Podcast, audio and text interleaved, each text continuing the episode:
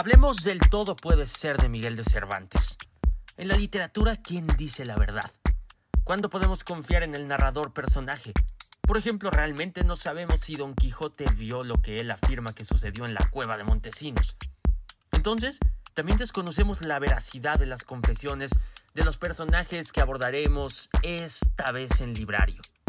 Se trata de una serie de testimonios, cada uno más íntimo, y cada vez más próximo a la realidad que el anterior, que reconstruyen los hechos a un misterioso asesinato.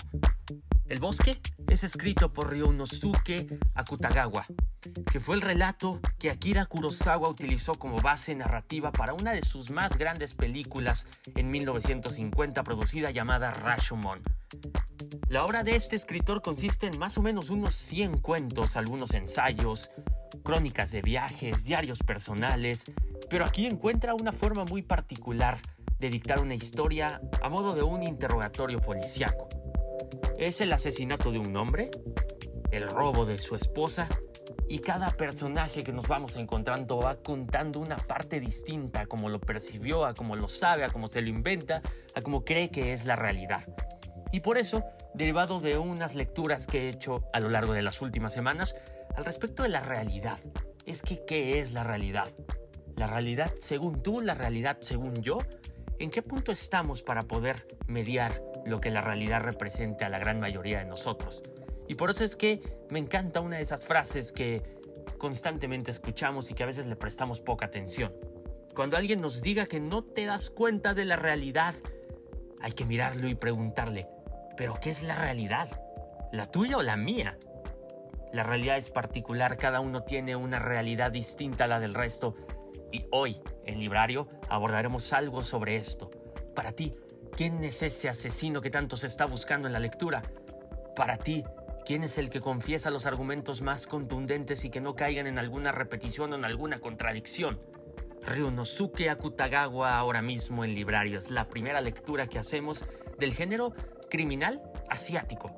Estamos inmersos en esta lectura que a lo largo de unos minutos espero y junto con la música nos haga despertar todas aquellas dudas, todos aquellos gustos que solamente los oídos y los ojos, junto con todos los sentidos, nos hacen que el librario sea así de importante. Gracias porque hoy ya es el segundo país que más escucha librario en el mundo, Colombia. Entonces, gracias a ustedes y gracias a todo lo que han mostrado porque he recibido algunos comentarios desde aquel país y han permitido que esto siga y siga y siga. Yo soy Adrián Ortega, Instagram arroba guion bajo librario. Así que como lo diría nuestro gran Carl Gustav Jung, todo depende de cómo veamos las cosas y no de cómo son en realidad. Porque si no, entramos en un terreno muy peligroso para poder determinar si la realidad tuya o la realidad mía. Bienvenidos a otra anécdota más en Librario.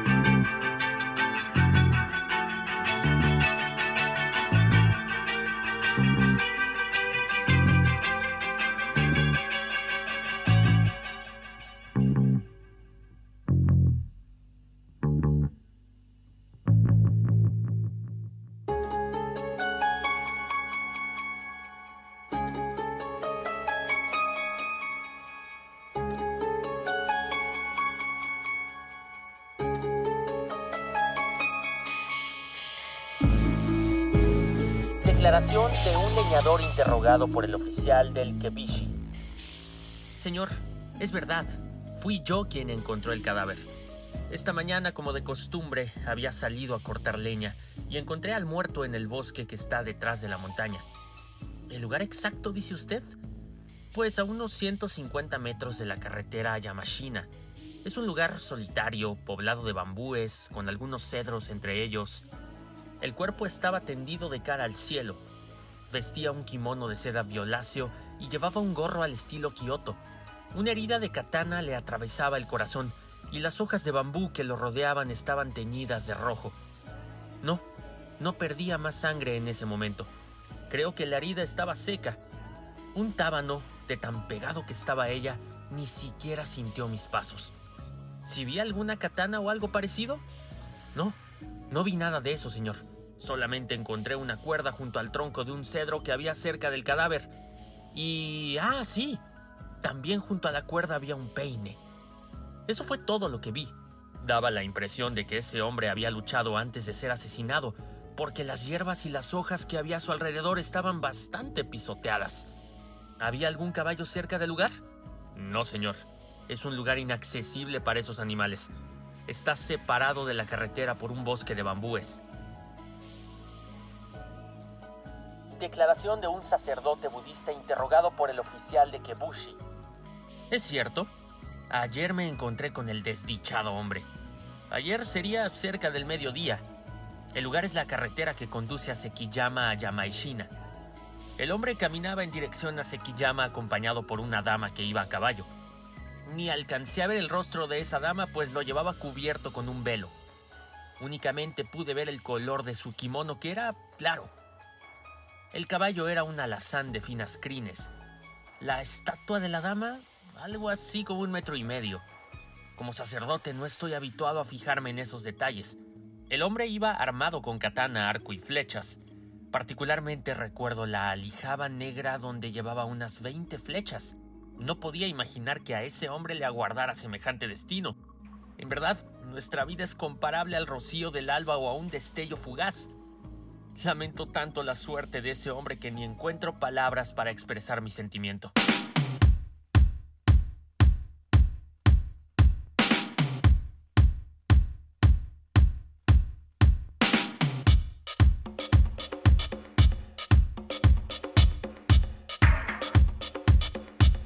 Declaración del policía interrogado por el oficial de Kebishi.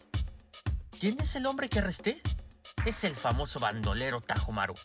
Cuando procedí, él había caído del caballo y gemía echado sobre el puente de Aguataguchi. ¿Cuándo? Fue en las primeras horas de anoche. Recuerdo que aquella otra vez en que fracasé al intentar arrestarlo, también llevaba ese kimono azul y esa larga katana.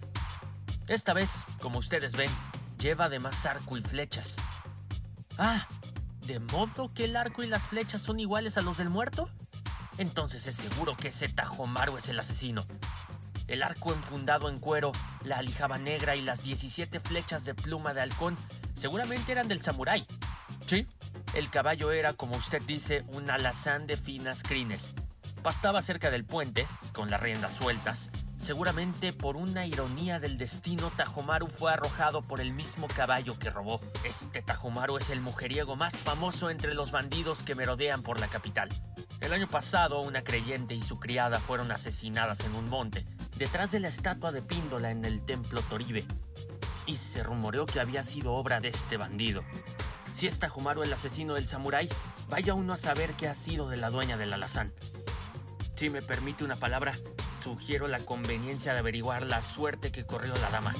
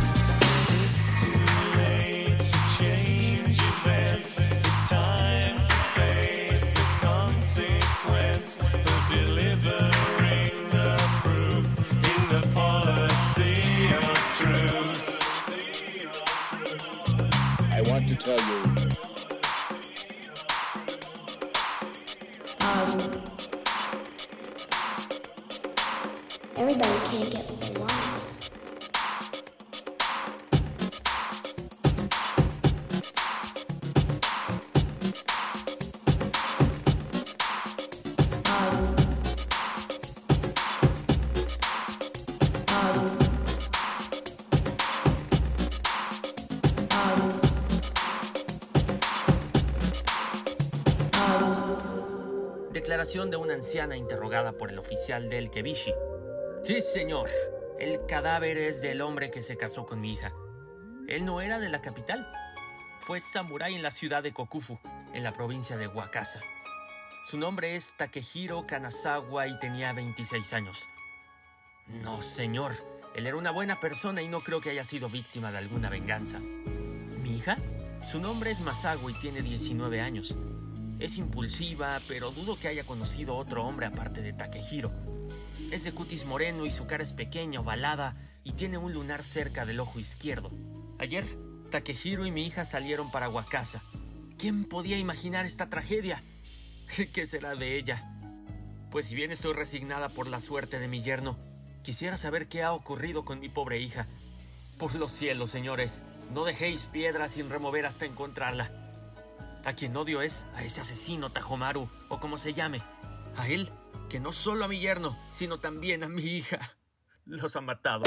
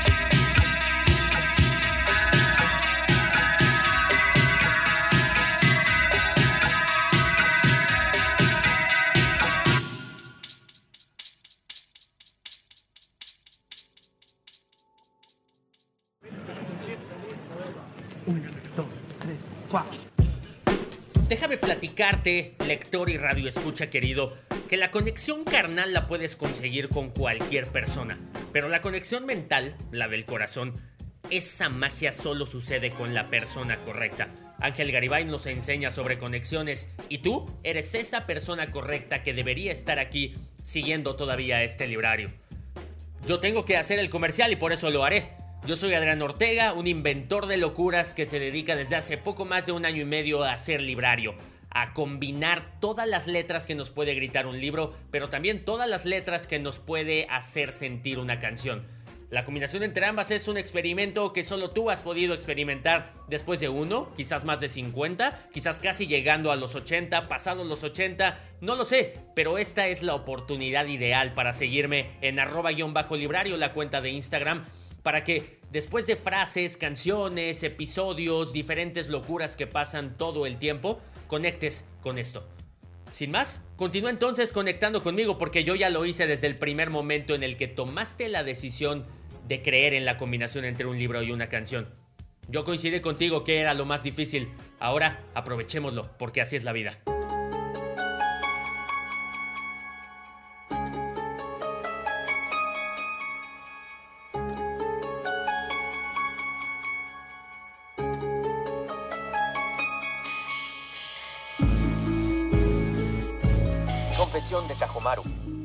Señor, comisario, yo maté a ese hombre pero no a la mujer.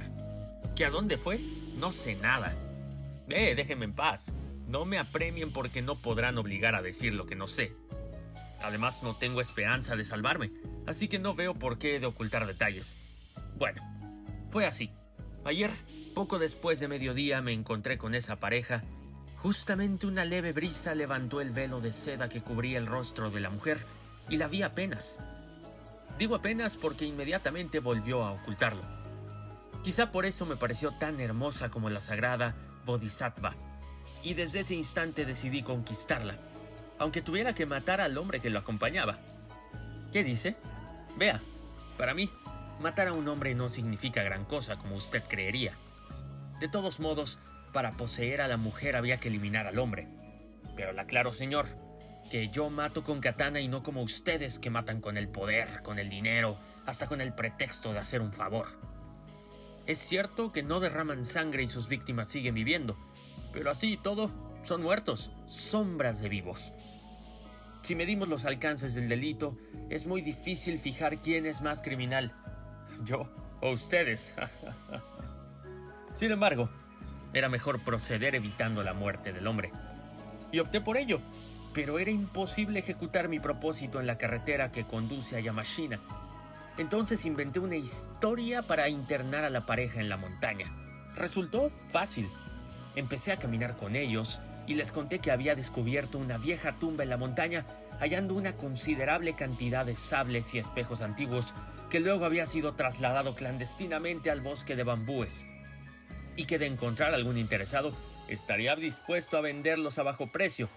Al oír esto, el hombre comenzó a interesarse y ¿No les parece terrible la codicia que es capaz de abrigar el hombre? En menos de media hora los tres íbamos camino a la montaña. Al llegar al bosque de bambúes me detuve. Les dije que más adentro estaba oculto el tesoro y les pregunté si querían verlo. El hombre, por codicia, no puso objeción. Pero la mujer, que ni siquiera se molestó en desmontar, dijo que se esperaría allí. Era comprensible su deseo ante el aspecto de un bosque tan espeso. Y eso era justamente lo que yo quería me apresuré a conducir al hombre sin insistir en que ella nos acompañara. A la entrada del bosque hay bambúes solamente, pero a cierta distancia existe un lugar más despejado con algunos cedros. No podía haber sitio más apropiado para el logro de mi propósito. Abriéndome camino a través de los bambúes, engañé al hombre diciéndole que las piezas estaban ocultas al pie de un cedro. Él apresuró los pasos hacia unos cedros que se divisaban entre los bambúes. Caminamos aún algo más y llegamos al lugar señalado. En un segundo lo ataqué y lo derribé. Aunque el hombre llevaba katana y era bastante vigoroso, al ser tomado por sorpresa y atacado por la espalda nada pudo hacer para evitarlo. Lo até sin demora al tronco de un cedro. ¿Dónde conseguí las cuerdas? Gracias a que soy ladrón siempre las llevo, por si me veo obligado a escalar algún muro. Naturalmente, Es fácil impedir que el otro grite si se le llena la boca con hojas de bambú. Terminada mi tarea con el hombre, volví en busca de la mujer y le dije que fuera a reunirse con su marido que se había indispuesto repentinamente. De más está decir que el plan tuvo éxito. La mujer, que se había quitado el Ichimegasa, se dejó conducir a este lugar. Pero al llegar, ni bien advirtió la situación del hombre, sacó un puñal, no supe cuándo, y me desafió. Nunca conocí a una mujer tan impetuosa. De no ponerme en guardia, nada me hubiera extrañado que en su arremetida terminara atravesándome el vientre, o peor aún, matándome. Pero como sabrá, yo soy Tajomaru. Pude arrebatarle el arma sin hacer uso de la mía, y aunque valiente, una vez desarmada nada pudo hacer. Así por fin pude satisfacer mis deseos de poseerla. Como le dije, no había matado al hombre, era innecesario, después de haber conseguido a la mujer. Me disponía a huir cuando sucedió lo inesperado. Ella se aferró a mis brazos con desesperación y patéticamente con palabras entrecortadas me gritó que uno de nosotros, su marido o yo, tenía que morir. Si no, ella misma moriría antes que soportar el dolor y la vergüenza de saber vivos a los dos hombres que la habían poseído. Dijo más, que sería de aquel que sobreviviera. Al oír estas palabras, el deseo de matar al hombre me ofuscó. Contándolo de esta manera debo parecer muy cruel. Pero no. Usted no vio la cara de la mujer en ese momento, ni soportó su mirada ardiente como yo. Al mirar esos ojos juré casarme con ella, sí, hacerla mi mujer a riesgo de todo. Ese era el único pensamiento que me absorbía. Tal pensamiento no se debía al solo deseo carnal, como usted puede suponer. Al contrario, si en ese momento solo hubiese sentido sensualidad, habría escapado sin importarme golpear a la mujer. Y de ser así, no habría tenido ninguna necesidad de manchar mi katana con la sangre de ese hombre. Pero viendo el rostro de aquella bella mujer en la penumbra del bosque, juré no abandonar el lugar sin haberlo ultimado. Sin embargo, no tenía intención de matarlo en forma cobarde. Solté sus ligaduras y lo desafié. La cuerda que se encontró junto al tronco fue la que yo utilicé y que luego dejé olvidada. Encolerizado, el hombre desenvainó su katana. Inmediatamente me atacó iracundo sin pronunciar palabra. Huelga explicar lo que pasó después. Mi katana atravesó su pecho a los 23 asaltos. Recuerden esto, 23 asaltos. No consigo salir de mi asombro. Nadie hasta entonces me había resistido más de 20. Muerto el hombre, con la katana aún mojada con su sangre, me volví hacia donde había quedado la mujer. Pero ante mi asombro, había desaparecido. En vano, registré el bosque tratando de encontrarla, ni el menor rastro. Escuché con atención. Se oyó el estertor del hombre nada más. Pensé que al empezar el duelo ella habría salido en busca de ayuda, y puesto que era cuestión de vida o muerte, me apoderé de la espada del hombre, junto con el arco y las flechas, y huí hacia la carretera. Una vez ahí, encontré pastando el caballo de la mujer. De lo que siguió después, le diré únicamente que antes de entrar en la capital me deshice de la katana robada. Esta es toda mi confesión. Siempre tuve la convicción de que mi cabeza colgaría algún día de un árbol. Senténcieme a la pena capital, por favor. Since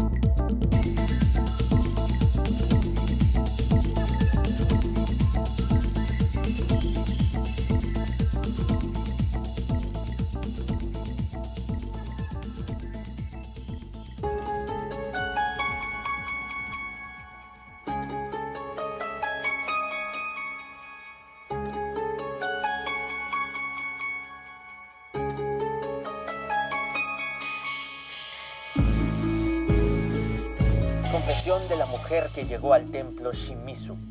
El hombre que vestía el kimono de seda azul después de ultrajarme lanzó una mirada sarcástica a mi esposo, que estaba atado al tronco de un cedro. Cuán humillado se habrá sentido mi marido. Cuanto más se empeñaba en liberarse, más se hundía la soga en su cuerpo. Desesperada, corrí hacia él. No, mejor dicho, quise correr.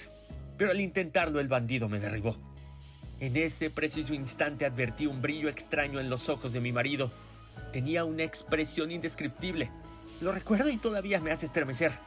Él, al no poder hablar, procuraba expresarse de ese modo. Sus ojos no denotaban ni furor ni angustia. Despedían un brillo frío que reflejaba su desprecio hacia mí. Más herida por esos ojos que por el golpe del ladrón, dejé escapar un gemido y me desvanecí. Después de largo rato, creo, recobré el conocimiento y advertí que el hombre del kimono azul había desaparecido. Estaba solamente mi marido que continuaba atado al árbol. Me incorporé sobre las hojas de bambú y dirigí hacia él mis ojos, pero el brillo de los suyos no había cambiado. Me observaba con la misma frialdad, reafirmando su desprecio y en lo más profundo también su odio. Vergüenza, rabia, angustia, no sé bien lo que sentí entonces. Me levanté vacilante y me acerqué a él. Takehiro, le dije, después de lo sucedido no podría seguir viviendo con vos. He decidido matarme, pero, pero vos también debéis morir. Visteis lo que me ha hecho, no puedo dejaros vivir. Hube de hacer un gran esfuerzo para decirlo, pero él seguía mirándome sin inmutarse. Sentí que mi corazón latía con violencia. Busqué afanosamente la espada de mi marido. En vano, por lo visto, el bandido había robado sus armas. Fue una suerte que ahí cerca encontrara mi puñal. Sosteniendo el arma en alto volví a decirle, Ahora, dadme vuestra vida, yo os seguiré inmediatamente. Al escucharme, movió apenas los labios. Con la boca llena de hojas, no podía articular palabra. Sin embargo, con solo mirarle adiviné su voluntad. Con profundo desprecio me decía, Matadme. Sin poder dominar enloquecida, clavé la daga en su pecho a través del kimono de color lila. Volví a desvanecerme. Cuando tiempo después me recobré, mi marido había muerto. Un rayo del sol poniente filtrado a través del follaje iluminaba su rostro sin color. Llorando, quité las ataduras de aquel cuerpo. Después... No tengo fuerzas para narrar lo que me tocó vivir después. Hice todo lo posible para darme muerte. Clavé el puñal en mi garganta, me arrojé al lago cerca de la montaña, pero todo en vano. Heme aquí frustrados mis intentos soportando el peso agobiador de mi deshonra. Es de creer que a una mala mujer como yo, hasta por la misma Bodhisattva le sea negada la piedad. En fin, yo, que maté a mi esposo, que fui violada por un bandido. ¿Qué debo hacer? ¿Qué es lo que yo... ¿Qué es lo que yo...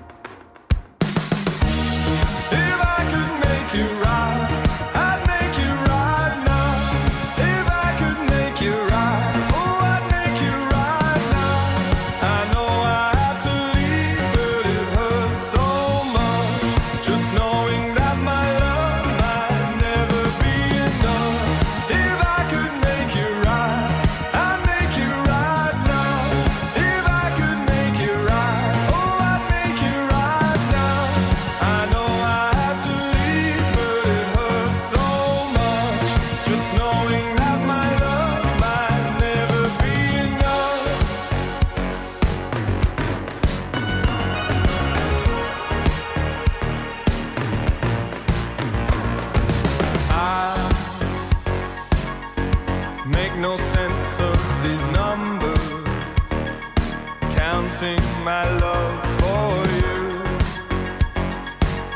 I stay awake and I wonder how I could tear away your blues. Oh,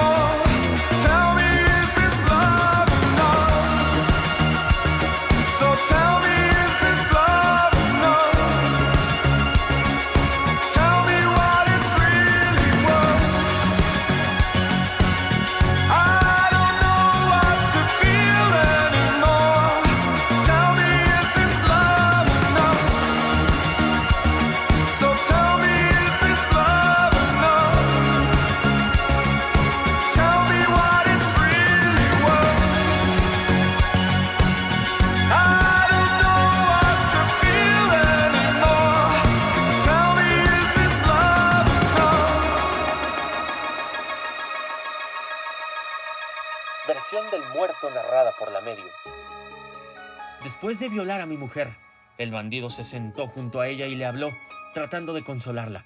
Naturalmente yo no podía hablar. Estaba atado al tronco del cedro amordazado. Sin embargo, intentaba decirle con los ojos una y otra vez, no creáis en ese canalla. Es mentira todo lo que dice. Pero ella, sentada con las piernas recogidas sobre las hojas del bambú, se miraba las rodillas con obstinación. Esa actitud me hizo suponer que estaría escuchando las palabras del hombre, así que los celos no hacían otra cosa que torturarme. El bandido, hábil en la conversación, le hablaba de una cosa y le hablaba de otra, hasta que llegó a proponerle con el mayor descaro, ya que has sido injuriada en tu honor, no puedes seguir junto a tu esposo. A cambio de eso, y puesto que ya no serán felices, no prefieres ser mi mujer. Fue el amor que me inspiraste lo que me llevó a cometer tal violencia contra ti. Mi mujer le escuchó fascinada y alzó la cabeza. Nunca la vi tan hermosa como en ese momento, pero ¿qué respondió ante su mismo esposo, víctima como ella de ese malhechor? Ahora, vago perdido en el espacio, pero no podré evitar la rabia y los celos mientras recuerde sus palabras. Bien, llevadme a donde queráis. Y no fue este el único delito de mi mujer. Si se tratara solo de esto, no sufriría lo que sufro en esta obscura eternidad. Cuando como en sueños se disponía a partir del brazo de aquel hombre, palideció repentinamente y señalándome exclamó, Matadle. No puedo unirme a vos mientras él esté con vida. Y repitió varias veces enloquecida, Matadle, matadle. Aún ahora sus palabras quieren arrastrarme hacia el negro abismo. ¿Habrán salido alguna vez palabras tan atroces de labios de un ser humano? ¿Habrán entrado tan odiosas frases en oídos de algún mortal? ¿Alguna vez semejante? El mismo bandido se quedó perplejo al oírlas. Matadle. Ella continuaba gritando y se aferraba al brazo del delincuente. Él la miró fijamente y no contestó. Antes de pensar en una respuesta, la arrojó al suelo de un puntapié. Luego, se cruzó de brazos tranquilamente y mirándome dijo, ¿Qué piensas hacer con esta mujer? ¿La matas o la perdonas? Contéstame con la cabeza. ¿La matas? Solo por estas palabras perdonaría la acción del individuo. Mientras yo vacilaba en contestar, mi mujer dio un grito y echó a correr bosque adentro. El bandido se abalanzó tras ella, pero no logró alcanzar ni la manga de su kimono. Fugada mi mujer, el hombre tomó mi katana, mi arco y mis flechas. Luego cortó en un solo sitio la soga con que me había atado. Recuerdo que al salir del bosque murmuró, Ahora se juega mi suerte. Siguió un profundo silencio. No, oí que alguien sollozaba. Mientras me quitaba las sogas escuché con atención y noté que era mi propio sollozo. A duras penas separé del árbol mi cuerpo entumecido. Delante de mí brillaba la pequeña daga que había dejado mi mujer. La recogí y la hundí en mi pecho. Un coágulo de sangre subió a mi garganta, pero no sentí ningún dolor. A medida que mi cuerpo se enfriaba, todo a mi alrededor se volvía silencioso y solemne. Ni el canto de un pájaro se oía en el aire de aquel lugar en la cañada de la montaña. Apenas una débil claridad descendía sobre las hojas, pero también eso fue desapareciendo hasta que los cedros y los bambúes se borraron de mi vista. Tendido en el suelo, un hondo silencio me envolvía. En ese momento, alguien se acercó a mí con pasos cautelosos. Traté de ver quién era, pero la oscuridad me lo impidió. Alguien, alguien que no pude ver. Una mano invisible quitó suavemente el arma hundida en mi pecho, al tiempo que otro coágulo me volvía a llenar la boca. Y de nuevo me hundí en el oscuro espacio por última vez, y esta vez para siempre.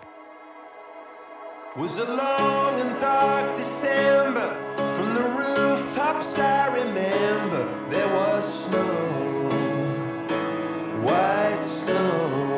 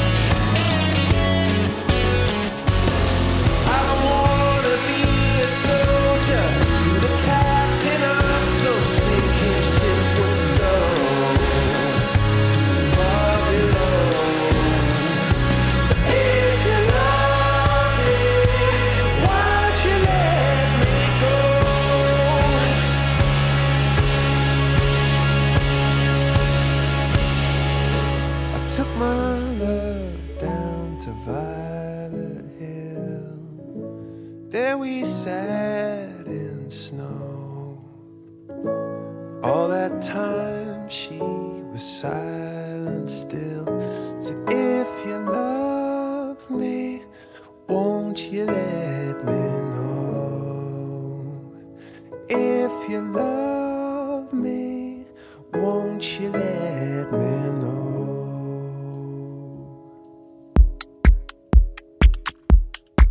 Y respecto a lo que hemos abordado desde el principio de este librario, podemos evadir la realidad, no podemos evadir las consecuencias de evadir la realidad, porque según cada uno de nosotros encontraremos un punto que nos haga creer que eso es cierto, que eso es lo que nos conviene, que es ahí el punto exacto que hay que vivir.